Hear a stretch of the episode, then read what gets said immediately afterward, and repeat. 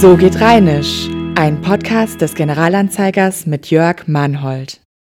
Liebe Freunde der rheinischen Muttersprach, hier ist wieder der Jörg Mannhold vom Generalanzeiger. Und ich habe Ihnen wieder ein paar schöne rheinische Redensarten mitgebracht. Bevor wir aber in Medias Res gehen, wie der Rheinländer so schön sagt, wir also zum Punkt kommen, fangen wir erstmal wieder mit unseren Leserbriefen an. Da hat uns nämlich freundlicherweise Elisabeth S. Ich lasse das jetzt so anonym. Elisabeth S. geschrieben, rheinische Lieblingsredensart. Guten Tag, Herr Mannold. Ermuntert durch Ihre Frage nach der rheinischen Lieblingsredensart möchte ich einfach mal bei Ihnen melden. Ich bin großer Fan der rheinischen Mundart bzw. von Bönsch Platt und trage mit Vorliebe selber Mundarttexte vor. Viele Jahre war ich Mitglied einer Laienspielgruppe und habe mit Vorliebe meine Rollen im sogenannten Adenauer Platt angelegt. Frei nach dem Motto, ein Jud gebratene Jans ist ein Jute ja bejottes. Mein Lieblingsspruch in der Mundart verrät unser Anrufbeantworter, wenn er denn mal zum Einsatz kommen muss. Und da kommt der Satz, Leef Lück, me sin ob Jück, aber ihr hat Glück, Marofe zurück. Ich wünsche Ihnen schöne Tage, bleiben Sie gesund. Herzliche Grüße, Elisabeth S. Da freuen wir uns drüber. Herzlichen Dank für diese Zuschrift.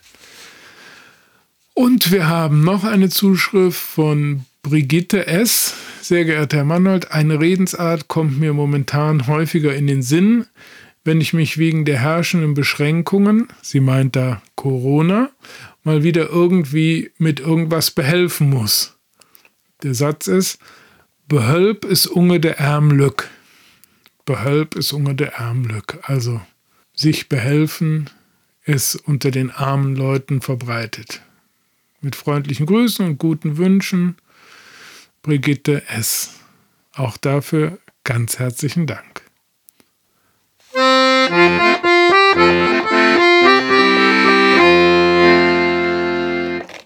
Ich habe hier eine ganz schöne für Sie rausgesucht. Und zwar, man kann ohne Bär zänke. Der Rheinländer ist lebenslustig und kommunikativ. Das wissen wir aus vielen Alltagsbeispielen. Und er ist meist auch nachsichtig mit seinen Zeitgenossen. Ist jemand nicht ganz auf der Höhe, dann hilft er schon mal gerne und kompensiert den Mangel. Oder er warnt sein Gegenüber davor, sich nicht zu übernehmen. Um solch einen Fall geht es bei der rheinischen Redensart man kann ohne Bärzänke. Für Westfalen dürfte das einigermaßen gut zu verstehen sein. Der Satz enthält keine extremen Mundartbegriffe. Das Verständnis könnte maximal am übergeordneten Sinn scheitern, denn die Redewendung ist typisch rheinisch gedacht. Sie lautet, man kann auch einen Bären zanken, wobei zanken am besten mit provozieren übersetzt wird. Dieser Satz ist eine lupenreine Warnung, so nach dem Motto, Sie verlassen jetzt den friedlichen Sektor, ab hier ist Kampfgebiet. Vornehm ausgedrückt könnte man sinngemäß sagen, wenn du mich jetzt provoziertest, dann wären die Folgen für dich nicht absehbar. Denn die Indianer unter uns wissen, dass man einen Bär nicht zankt. Das kann im schlimmsten Fall tödliche Folgen haben, wenigstens aber ziemlich wehtun. Im Kino ist das wahrscheinlich nie eindrucksvoller ins Bild gesetzt worden als im Hollywood-Streifen The Revenant mit Leonardo DiCaprio. Trapper trifft Bärenmutter, Trapper verliert seine Unversehrtheit. Aber so dramatisch muss man ja gar nicht denken. Wenn sich zwei Fente also heranwachsende, nichtsnutzige Jungen, auf der Straße treffen und sich anschicken, ihre überschüssigen Kräfte in irgendeiner gesellschaftlich weniger akzeptierten Weise zu messen, dann kann so ein Satz schon mal fallen. Meistens ist der Hinweis auf den gezankten Bären ein dezenter Fingerzeig, dass man dem anderen kampftechnisch weit überlegen ist. Das kann sich in der Muskelmasse manifestieren oder in einer bestimmten ausgefeilten Technik. Wer beispielsweise eine Kampfsportart wie Judo betreibt, ist im Falle einer Provokation verpflichtet anzuzeigen, ich kann Judo. Daraus hat sich übrigens die verjuckste Warnung entwickelt, pass up, ich kann Mikado. Da zittert man noch gleich vor Angst, oder?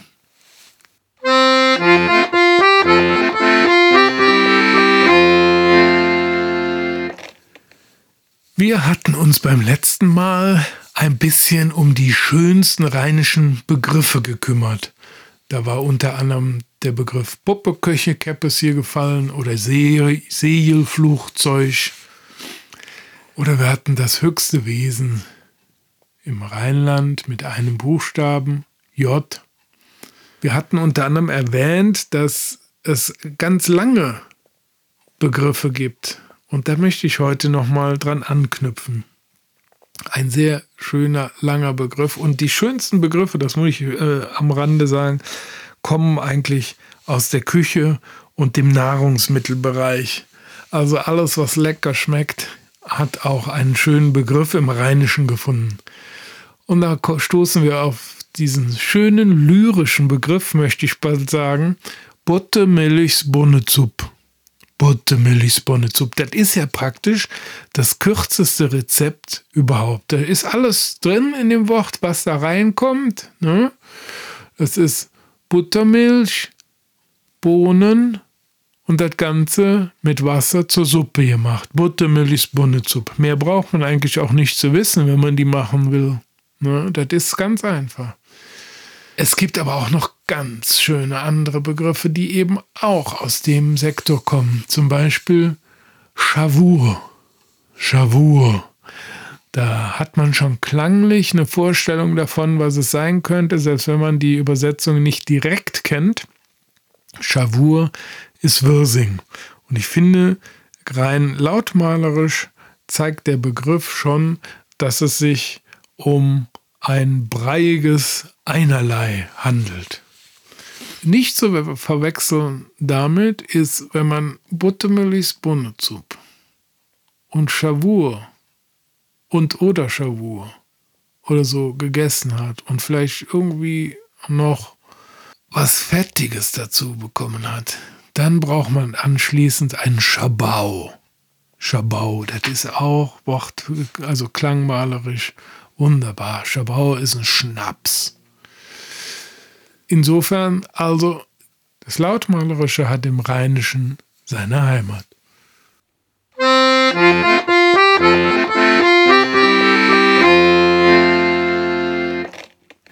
Ich habe hier noch eine ganz alte Redensart, die ja einfach so ein bisschen aus dem Leben gegriffen ist und das ist auch Lebenshilfe und wie soll ich sagen, medizinische Anleitung. Der Balle schlappt sich von selber, wenn man im Zick löt. Es gibt ganz alte rheinische Redewendungen, die wie eine Mahnung aus alter Zeit in die Gegenwart herüberschallen. So hat uns eine Leserin aus Beul anempfohlen, den Satz, der Balle schlappt sich von selber, wenn man im Zick lädt. Die wörtliche Übersetzung hat schon ihre Tücken. Man braucht das Vorwissen, dass die Begriffe Lappen und Flicken synonym eingesetzt werden. Also heißt es, der Körper flickt sich von selbst, wenn man ihm nur die Zeit lässt. In Kurzform heißt das, der Körper heilt sich selbst, es braucht nur Geduld. Und die hat ja heutzutage niemand mehr. Alles muss schnell gehen. Wer Husten, Schnupfen also eine handelsübliche Erkältung hat, der nennt es dramatisch Grippe und verleibt sich so manche Arznei ein.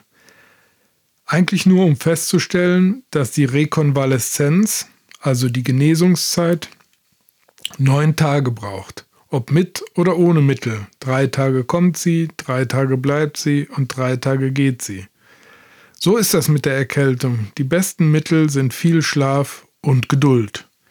Genau daran erinnert dieser rheinische Satz. Wenn man so will, ist die übergeordnete Bedeutung noch sehr viel weitreichender. Viele Dinge im Leben kann man nicht erzwingen und das meiste regelt sich von selbst. Das repräsentiert natürlich eine Lebenshaltung, ja Philosophie, die dem Rheinländer seit jeher eigen ist. Folglich lauten die ersten drei Paragraphen im rheinischen Grundgesetz Et is wie et is, et kütt wie et kütt, et het noch immer Joti jange. Und das hoffen wir auch inständig für diese Zeiten.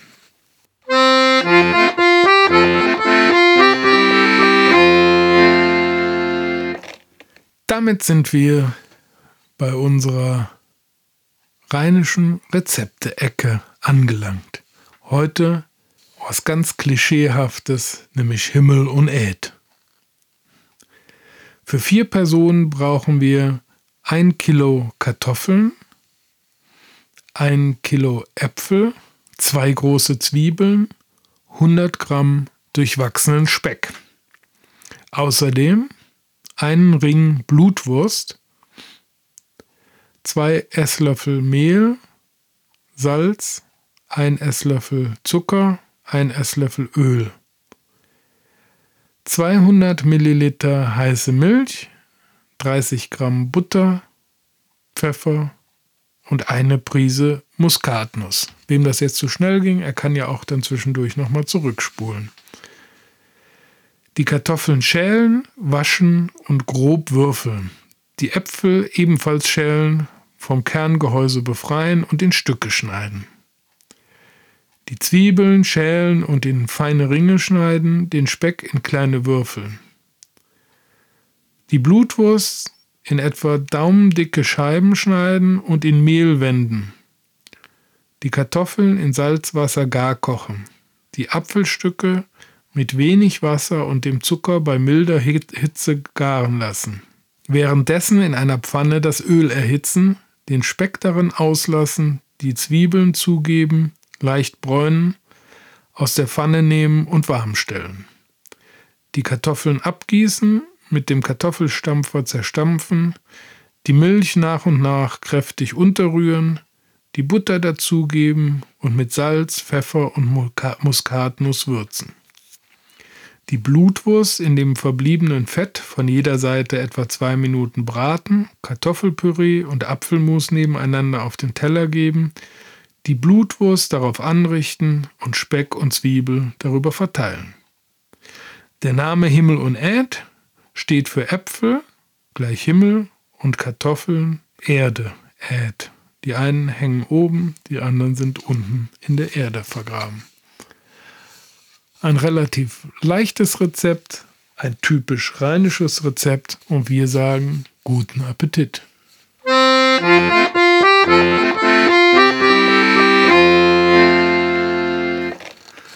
Liebe Freunde der rheinischen Muttersprache, es könnte ja sein, dass der eine oder andere von Ihnen momentan mit den Funden kämpft. Das tut man ja eigentlich immer, oder? Ja, da müssen wir jetzt mal in ein ganz heikles Thema reingehen und uns mit einer Redensart beschäftigen, die Freundschaften zerstören kann. Im Extremfall kann diese Form der Kommunikation sogar vor dem Schiedsmann enden. Gerade heutzutage, in der der allgemeine Selbstoptimierungswahn ausgebrochen ist. Die Menschen verbessern ständig an sich herum. Höher, schneller, weiter, größeres Auto, fernere Urlaubsziele, größere Fitness, bessere Figur. Da tut es weh, wenn der Kollege sagt, Ding Butz sitzt aber Spack. Ding Butz sitzt aber Spack. Die hochdeutsche Version wäre etwa, Deine Hose sitzt aber knapp. Man darf den Begriff knapp an dieser Stelle als Euphemismus bezeichnen. Ist doch tatsächlich gemeint, extrem eng, unansehnlich dick, bekommst du überhaupt noch Luft? Angesichts dieser Bedeutung kann man Spack schon als beschönigend und als äußerst diplomatische Redewendung bezeichnen. Wir erleben ja immer wieder im Dialekt, dass selbst ernsteste Beschimpfungen wie ein Wolf im Schafspelz daherkommen, da wird man vielleicht ein bisschen eingeschnappt, aber nicht wirklich böse sein. Dass Spack aber kein modernes Thema ist, sondern schon über die Jahrhunderte hinweg Anwendung fand im gesellschaftlichen Miteinander, erkennt man daran, dass es laut Sprachforscher Peter Honnen ein sehr altes und sogar typisch rheinisches Wort mit langer Sprachgeschichte ist. Es hat seine Wurzeln im niederdeutschen Sprachgebiet, dazu gehören die norddeutschen Dialekte bis hinüber in die Niederlande. Es ist etwa als Wort Spaha gleich reisig oder dürres Holz bezeugt. Allerdings hat sich seine Bedeutung im Sinne von eng und knapp erst im 16. Jahrhundert und auch nur im Rheinland entwickelt. Schimpfwörter wie Spacko im Sinne von dummer Mensch oder arm im Geiste sollen damit auch in Verbindung stehen. Aber wenn die Hose spack sitzt, dann ist das nicht wirklich ein Drama. Denn hierzulande trifft der Begriff auf eine Mentalität, die gern als tolerant klassifiziert wird. Die Hose darf also kneifen, das wird man hier nicht eng, also Spack sehen. So ist es.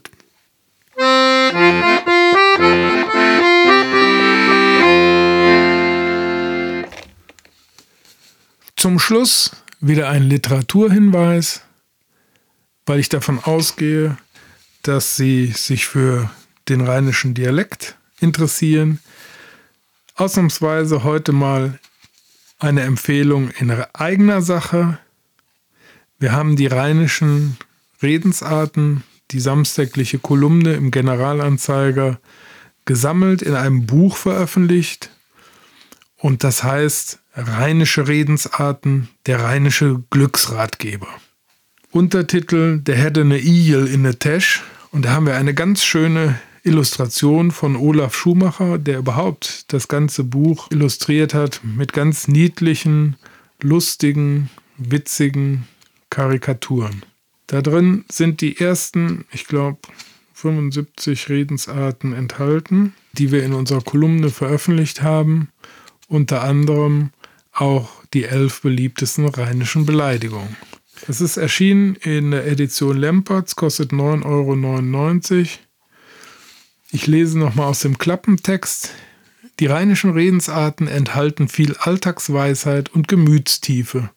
Leider verschwinden sie mehr und mehr aus der Öffentlichkeit. Deshalb setzt der Generalanzeiger alles daran, sie zu erhalten und wieder ins Bewusstsein zu rufen. Dafür hat sich die Zeitung mit Unterstützung von Dialektsachverständigen auf die Spur der rheinischen Redensarten begeben und dabei Herkunft, Bedeutung und Anwendung untersucht. Herausgekommen ist ein alltagstauglicher rheinischer Glücksratgeber mit Wohlfühlgarantie.